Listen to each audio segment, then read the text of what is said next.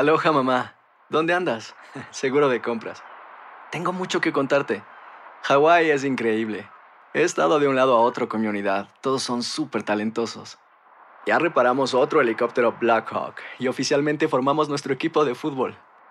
Para la próxima te cuento cómo voy con el surf y me cuentas qué te pareció el podcast que te compartí, ¿ok? Te quiero mucho.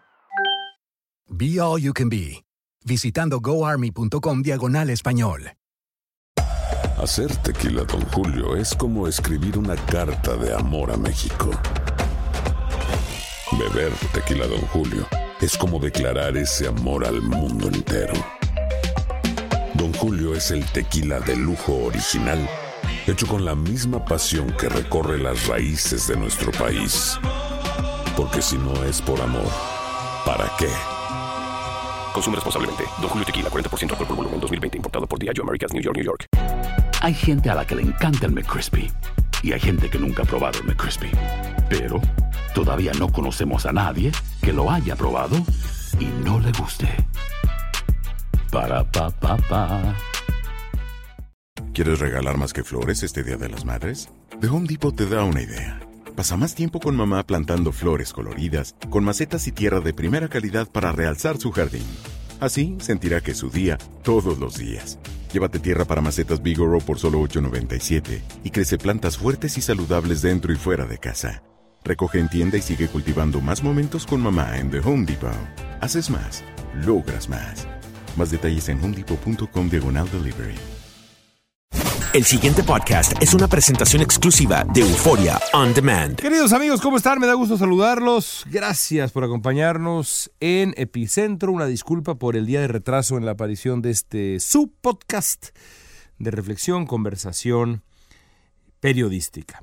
El día de ayer no pude eh, cumplir con mi cita de todas las semanas con ustedes porque a la hora en la que grabamos generalmente nuestro epicentro, pedí permiso aquí a mis eh, jefes en Univisión para eh, asistir al primer partido del equipo de fútbol de la escuela de mi hijo, que es una cosa muy divertida porque acá pues en quinto de primaria la escuela en la que, en la que está mi hijo junto con varias otras escuelas de la zona eh, se enfrentan en una liga de fútbol ah, en la que participan en el equipo mujeres y hombres, niños y niñas.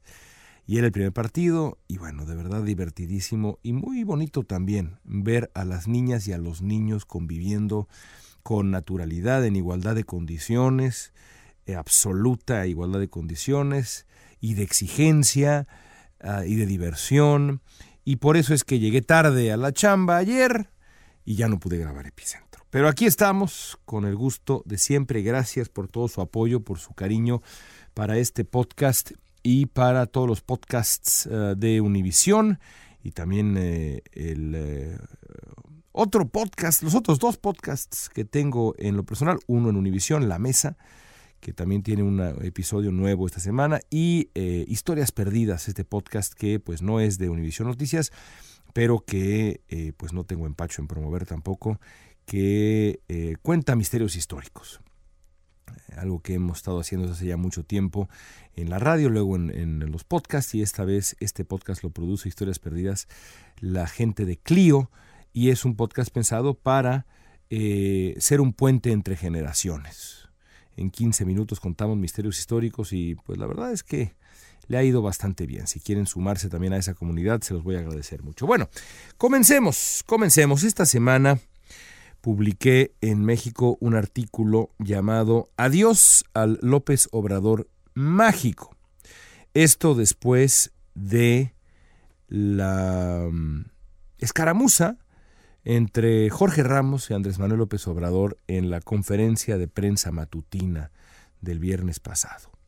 Un momento notable desde el punto de vista periodístico y muy revelador de la situación actual del país y de los límites de lo que yo llamo el voluntarismo mágico de Andrés Manuel López Obrador. Ese es el, digamos, el pretexto principal para escribir la columna, el motivo principal para escribir la columna, pero hay otro motivo adicional. Hace seis años exactos, en febrero del 2013, publiqué una columna que se llamaba Adiós al PRI mágico. Es decir, exactamente la misma columna, con el mismo título que publico ahora sobre Andrés Manuel López Obrador. Podría yo haber dicho adiós al Morena mágico, pero lo cierto es que, pues, eh, en este caso no se trata, no se trata de un partido, sino se trata de un hombre. Andrés Manuel López Obrador encarna el poder. Eh, creo que queda claro que así es para bien y para mal. En el caso de Enrique Peña Nieto, sí, ciertamente eh, era el presidente de México, pero había una representación muy clara de una idea de gobierno que no partía de él mismo, sino de lo que podía hacer el PRI. Seguramente ustedes recordarán que en la campaña presidencial del 2012 pues había la, impresión para quienes simpatizaban con eh, Enrique Peña Nieto de que el PRI em, iba a poder darle un giro a la situación de violencia en el país porque el PRI era una suerte de partido papá un partido que sabía gobernar, que sabía cumplir sus compromisos, que a diferencia del PAN después de 12 años de panismo, iba a saber realmente gobernar, llevar el timón. Así lo había prometido Enrique Peña Nieto en campaña. Cuando publiqué ese artículo habían pasado pues 100 días del gobierno de, de Peña Nieto y había quedado ya claro que la promesa mágica de Peña Nieto de resultados inmediatos no era más que una patraña los primeros 100 días del gobierno de Peña Nieto demostraron que eh, ni Peña Nieto ni el PRI tenían una varita mágica.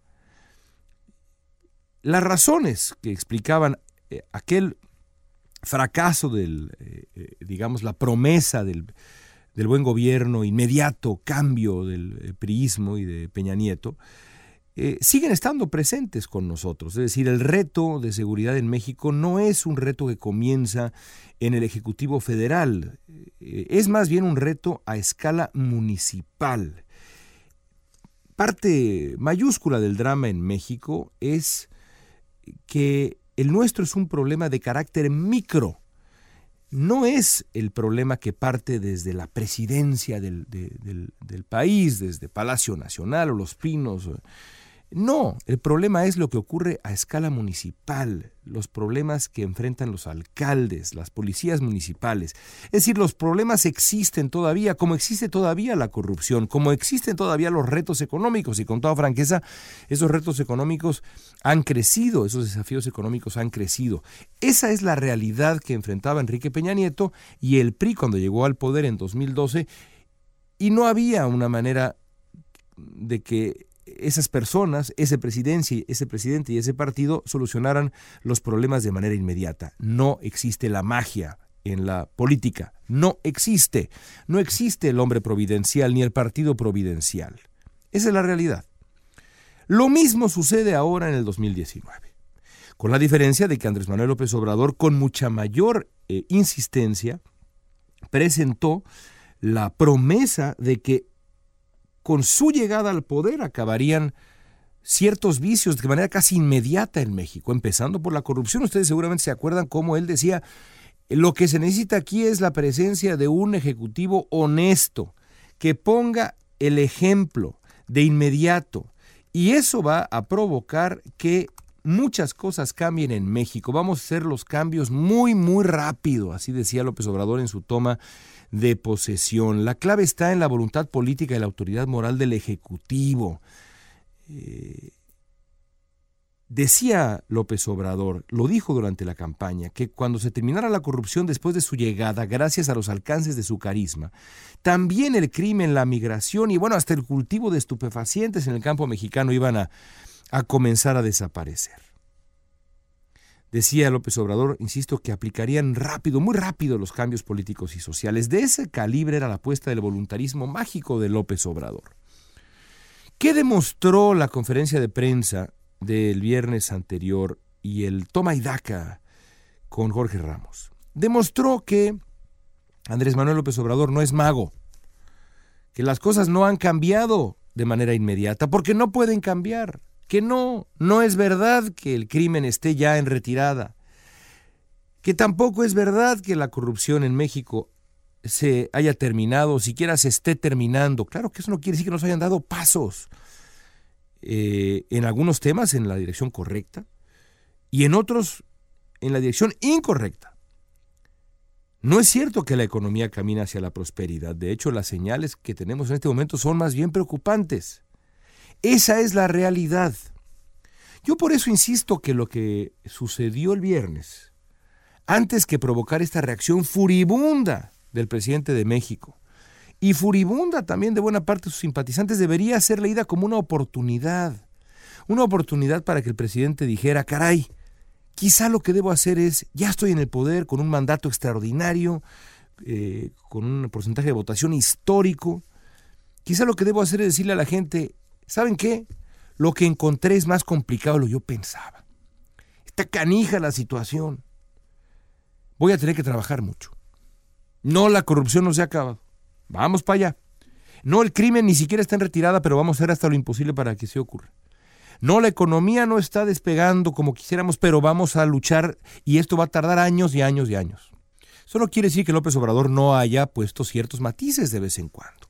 Pero la constante con él, y lo mismo ocurrió con eh, el intercambio con Ramos, es regresar a la idea de que las cosas han cambiado ya mágicamente. Dijo algo parecido a la barbaridad de eh, sugerir que ya no hay corrupción en México. Eso no es verdad, eso no existe, porque no es posible. Decir que López Obrador no ha logrado hacer magia no es ser enemigo de López Obrador. No es ni siquiera ser antagonista de López Obrador, es simplemente decirlo la verdad más evidente y esencial, porque la magia no existe. Ojalá existiera. Ojalá pudieran cambiarse las cosas por decreto, gracias al carisma y a la presencia, pues casi mítica, casi religiosa de un hombre providencial. Eso no existe. Existe la imaginación, pero hasta ahí, no más allá. Por supuesto, el presidente de México no aprendió la lección. En los días siguientes ha insistido en dar cifras que son equivocadas en función de la economía. Insistió también en repetir esa terca posición de antagonismo frente a la prensa, dándole vueltas una y otra vez, en vez de asumir que debe acercarse a la prensa con un respeto profundo y que cualquier descalificación de la prensa, no crítica fundamentada, sino descalificación del trabajo periodístico, cualquier adjetivo en un país como México que es tan peligroso para el periodismo, en donde todavía las libertades son tan endebles a pesar de que eh, estamos ya por cumplir 20 años desde la alternancia. Cada vez que hay una descalificación se agrede, se erosiona no solamente la legitimidad del periodismo, sino su seguridad. Es una pena que el presidente de México peque de soberbio y decida no ser autocrítico y humilde, porque es cierto que prometer no empobrece, pero estoy convencido de que prometer magia tarde o temprano decepciona, porque es imposible entregar resultados desde la promesa mágica, porque insisto, la magia no existe, la realidad es jodida, terca, profundamente obstinada. Negarlo, insistir en lo contrario, es un engaño inadmisible. Amigos, gracias por escuchar Epicentro. Los invito a que nos sigan también en redes sociales. León Krause, arroba León Krause, K-R-A-U-Z-E, en Twitter, en Instagram. También estamos por ahí en Facebook. Les paso mi correo electrónico también, lkrause arroba univision.net. Escríbanme ahí para comentarios, críticas, sugerencias, debates de toda índole. Y eh, les seguimos porque esto es un diálogo antes que ninguna otra cosa. Yo sé que esto suena como un monólogo, porque en la presentación del podcast pues así lo es, pero créanme que detrás de este monólogo hay muchos diálogos con ustedes durante la semana que dan eh, pie a esta grabación que les compartimos semana a semana. De nuevo, muchas gracias. Hasta la próxima. El pasado podcast fue una presentación exclusiva de Euphoria On Demand. Para escuchar otros episodios de este y otros podcasts, visítanos en euphoriaondemand.com. Hay gente a la que le encanta el McCrispy y hay gente que nunca ha probado el McCrispy. Pero todavía no conocemos a nadie que lo haya probado y no le guste. Para pa pa pa. Ohio, ready for some quick mental health facts? Let's go. Nearly 2 million Ohioans live with a mental health condition. In the U.S., more than 50% of people will be diagnosed with a mental illness in their lifetime. Depression is a leading cause of disability worldwide. So, why are some of us still stigmatizing people living with a mental health condition when we know all of this? Let's listen to the facts and beat the stigma. Ohio, challenge what you know about mental health at beatthestigma.org. ¿Quieres regalar más que flores este Día de las Madres? The Home Depot te da una idea. Pasa más tiempo con mamá plantando flores coloridas, con macetas y tierra de primera calidad para realzar su jardín. Así sentirá que es su día todos los días. Llévate tierra para macetas Bigoro por solo $8.97 y crece plantas fuertes y saludables dentro y fuera de casa. Recoge en tienda y sigue cultivando más momentos con mamá en The Home Depot. Haces más, logras más. Más detalles en homedepot.com diagonal delivery.